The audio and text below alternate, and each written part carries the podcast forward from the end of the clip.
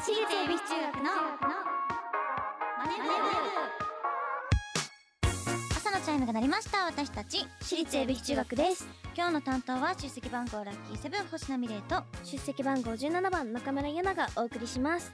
この番組は私たち私立恵比寿中学のメンバーがマネーお金について学び考え知識をつけるお勉強プログラムですはい、はいということで今日はですね投資で利益を得るにはいろいろな方法がありますけどえ分かりやすい投資商品の一つが株式です。聞いたことありますね。前回も出てきました、株式。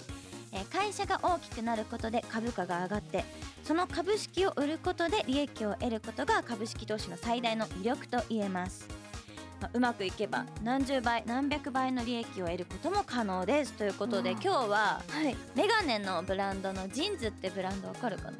私のメガネもジンズです。ジンズなんだ。そのジンズを展開するジンズホールディングスの過去の株価をちょっと見ていきたいと思うんですけどはい。こちら2009年の段階に1株39円だったんですね。それがどんどんどんどんこう上がっていってまあ2012年くらいから結構上がりだしたのかな？はい。でなんと2021年には39円が8890円になるという。すごい。なんとおよそに228倍ということで夢がありますね、はい。まあ、この段階にじゃあ1株39円だからまあ100株買ってたとしたら3900円でしょ？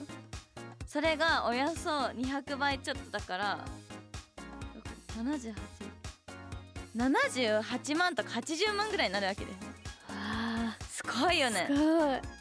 びっくりだよね。こんな当たりをね掴むことはそうそうできませんけど、まあなんかまあ運ですね。運が良 かったのかまあその見る目があるのか。まあでもそこまでね12年くらいこの株式を長期で持ってた人がいるのかは分かりませんけど、はい。まあ、将来大きく成長する会社を誰よりも先に見つけることがお金持ちになるチャンスなんですかね。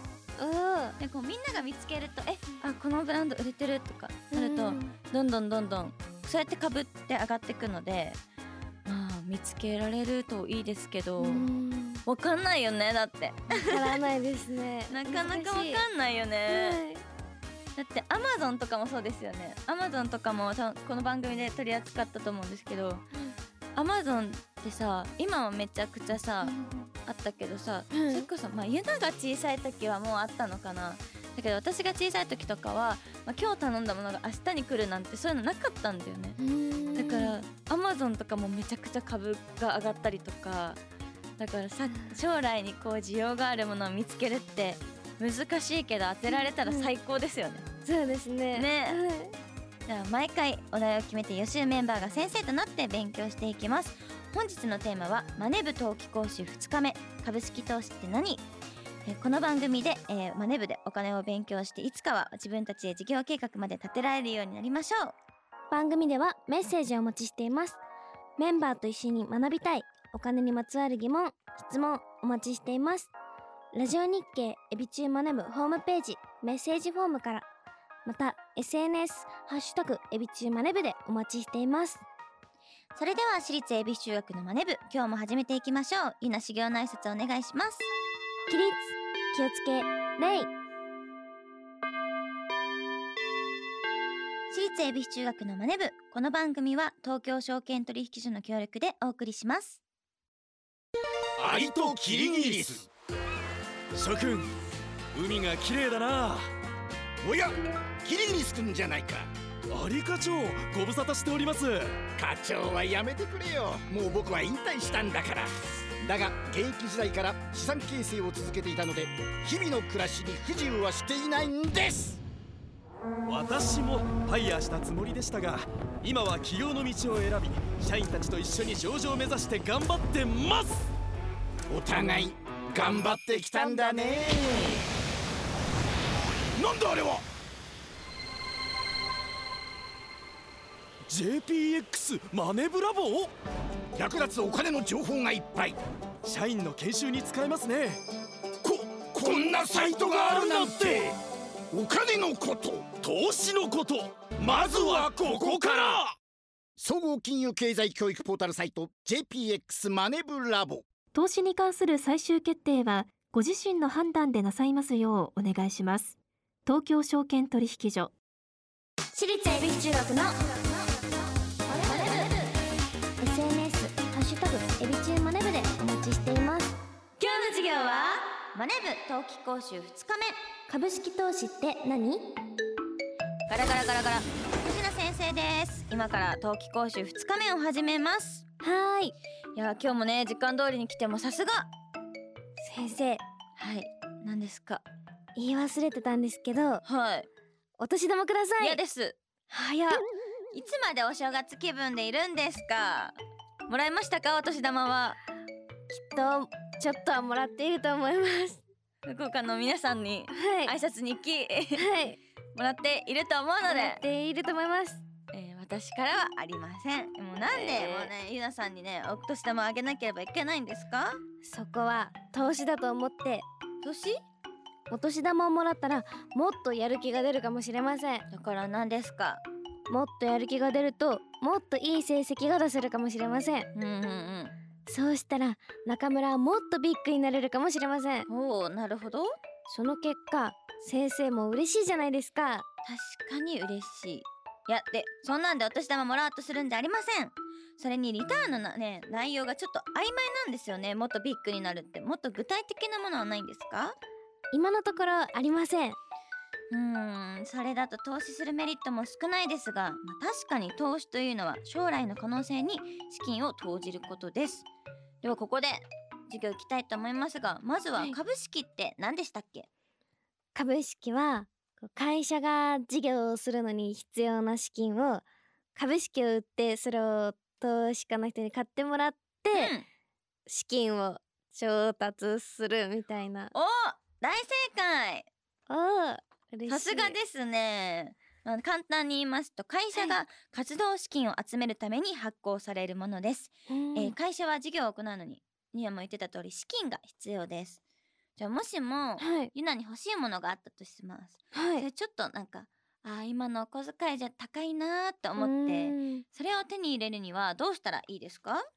私だったらお小遣いとかお年玉ちょっとずつ貯めます、うんもちろんね。貯める方法もありますけど場合によっては例えば車を買うとか、うん家を買うとか、まあ、何千万何億とかになるそういう高いお買い物をする時にはえローンを組むっていうローンってうんいううん借りるっていう方法もあります、えもちろん会社も同じような方法も取れますが他にも株式を発行するという方法が会社には取ることができます、えーこの株式をですね投資家の皆さんに購入してもらうことで会社は資金を調達することができます。ただ投資家の皆さんは先ほどユナが言ってたように、まあ、ビッグになったら嬉しいという理由だけではなかなか買ってはくれません。はい。投資家の皆さんはリターンが期待できるから買ってくれます。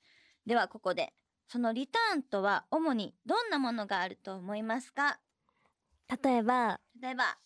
発生した利益のうちのこう利益の中から、うん。株式を買ってくれた人にもちょっとそのうん利益を分けるおとか、正解。やったー。あとねはい。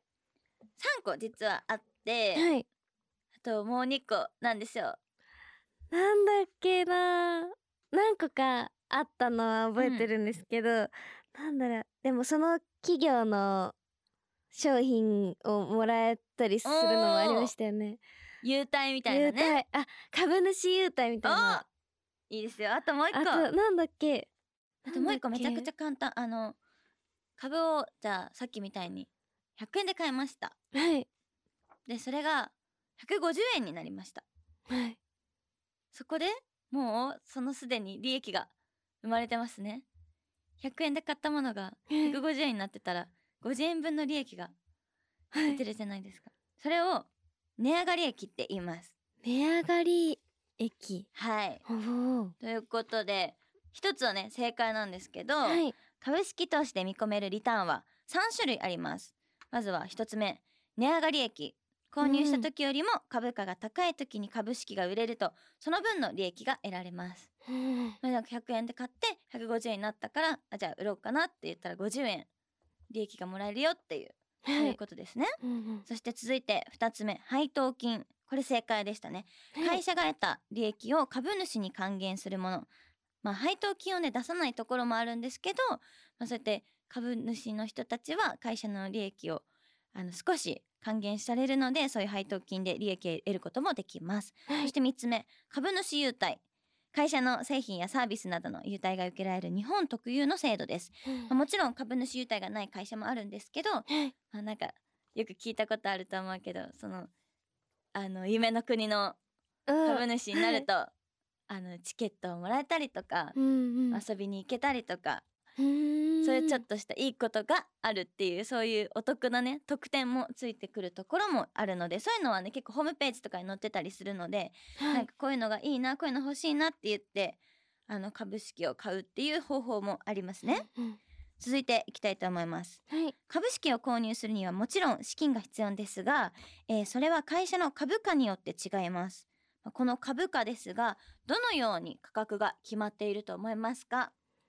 へえこれうん。難しいです、なんかなんとなくんイメージできるけど、うん。説明するのがちょっと難しいなんだろうでも持ってる人がその株式、株株式を持ってる人が多かったら株価は高くなるし、うん。うん。持ってる人が少なかったら、うんそれは安くなるおゆんな、ちょっとじゃあ惜しいかもしれない。うん。解説しますと、はい。株価は基本的に買いたい人と売りたい人のバランス、つまり需要と供給によって決まります。うんまあ、簡単に言えば買いたい人が多ければ株価は上がりますし売りたいもうこれいらないやって言って売りたいなっていう人が多かったら株価は下がります。はい。例えば1株100円の株式があります100円よりももっと高く売れると思った人がこの株式を1株110円で売ろうとします、うん。まあ、この時あ絶対ここの企業人気になるから早めに買っときたいうん。って言って、まあ110円でも買いたいなって人が現れるとこの株式は110円で売買されて1株110円に値上がりします、うん。まあ反対に株式の人気が下がると110円で売ろうとしても誰も買ってくれませんこの株式は売れないなと思った人が90円で売り出します、まあ、90円だったらねちょっと安くなったし買ってもいいよって人が現れるとこの株式は90円で売買されて1株90円に値下がりします。こういう仕組みで株価が決まっていくんですけど、はい。まあ、例えばこうニュースとかでさ、うんうん。この企業で実はこういう事件がありましたとかいうマイナスなニュースが出るとえー、ちょっとこの企業に期待できないな。うんうん。これ思っててもちょっと株価これから下がっちゃうかもなとか思うとみんな株を持っててもあの価値がすなんか低くなってしまうのでうん売っちゃうって人が結構多くてそうするとうん株価がどんどん下がっていきますね。うんそうなんです。そしてですね、まあ、まあ、そのニュースとか、まあ、政治、天気、為替、世界情勢とかでも、いろいろと株価を動かす、えー要因となってきてます、はい。えー例えばですね、まあ、天気が悪い日が続けば作物に影響があるかもしれません。雨が全然降らなかったよって言ったら、じゃあ今日は野菜不足だねとか、うん。あのよくニュースとかであると思うんだけど、はい。でまあ例年よりも今年みたいに冬の気温が高かったら暖房器具えいらない今年いらないんじゃないかなみたいなうん。今あるやつだけで乗り切れそうってなると暖房器具が売れないかもしれません。そして円安であれば輸出業者は儲かるかもしれませんし反対に輸入業者は儲からないかもしれません。ちょっとこの仕組みをねあの円安円高のこの仕組みをちょっとひ丁寧に見ていきたいと思うんですけどはい。まあ今はゴリゴリの円安ですね。うんうん。ニュースとかにもなってると思うんですけどはい。輸出会社日本で生産した100万円の車を普段は1ドル100円で輸出しています。はい。で今みたいなこういう状況が続くと円安は1ドル120円にな例えばなったとしてはい。まあ円安の仕組みわかるかな？ちょっとわかる？うんちょっねとちょっとわかると思うんだけど、まあ、まあ1ドル本当は100円あればこう車簡単に言うとね物を買えてたとしたら、それが1ドル120円。120円を出さないと20円分高くなっちゃったっていう。だから逆に円の価値が下がって円安っていう風に言われるんですけどはい。まあそうすると、まあ、輸出会社はまあ円が安いんだったら円の安いうちに「え買うよ買うよ」って他の海外の企業とかが言ったりすると、まあ、業績がたくさんかの企業とかが「えじゃあ今日本は安いから買っとこう」って。だから観光客とかもね増えてますね今日本に。でそれで輸出会社とかはまあそれで業績が良くなって株価が上がるっていうそういう場合もありますし逆に輸入会社の場合ですと、えー海外でまあ大人気の1ドルのチョコレートを普段は1ドル100円で仕入れています。それがまあ円安になるとまはい。あ高くなっちゃうよね、チチョコレートが。高くなっちゃうからえー、これ仕入れるの大変だなみたいになってそうすると輸入会社はちょっと儲かりづらくなるんですけど逆に、まあ、円高になって1ドル80円、まあ、少ない円でそのものを購入できるってなると仕入れが安くなるので利益も増えますね、そして業績が良くなって株式が上がるっていうこういう場合もあります。はい。まあね、こういろんなことで株価が左右されるので、ニュースとかもいろいろ見てチェックして、まあ、自分の持ってる株式以外のニュースもいろいろとチェックすることが、えー重要となってくるみたいです。はい。難しいですね。なんかいろい。ろと頭を使ってでもすごく世界情勢とかもいろいろなんかそういう株式とかを始めるといろんなことに興味が持てると思うので、えーぜひあのいろいろニュースを見てチェックしながら株式をやってみてください。はい。今日も勉強になりました。最後に今日のマネブ冬季講習2日目。株式投資って何？いうのなりにまとめるとニュースをたくさん見ることが大事。次回もしっかりお勉強していきたいと思います。ラジオ日経私立恵比寿中学のマネ部。私立恵比寿中学のマネ私立恵比寿中学のマネ部エンディングです。頭使ったね。部すごい。私も解説しててね頭使っ ちょっと難しかったです今日はた難しかったです。はい。早くあの円安がね収まること。もう旅行が大変ですよ。海外旅行に行くとめちゃくちゃもう全部高いから。早く普通になるといいんですけどね。はい。はい。ここでお知らせです。はい。1月31日に私立恵比寿中学15枚目シングル「東京ズウェイ」2月28日に8枚目となるアルバム「インディゴアワー」が発売されます。そして2月23日にはファンクラブ限定イベントエビ中メンバーの自習が星彦横浜国立大ホールにて行われます。そして4月から春ツアーが始まります。詳しくは私立恵比寿中学オフィシャルサイトをチェックしてください。ここで次回の宿題を発表します。宿題はマネブ冬季講習3日目。株式の買い方は？です。番組ではメッセージをお待ちしています。今日の授業の感想次回の宿題についてメンバーへのメッセージ宛先はラジオ日経エビチューマネブホームページメッセージフォームからまた SNS ハッシュタグエビチューマネブでお待ちしています。それではまた来週お会いしましょう。私立恵比寿中学のマネブここまでのお相手は出席番号ラッキーセブン星名美玲と出席番号17番中村ゆなでした。お疲れ様でした。私立恵比寿中学のマネ部この番組は東京証券取引所の協力でお送りしました。投資に関するご判断はご自身の責任において行われますようお願いいたします。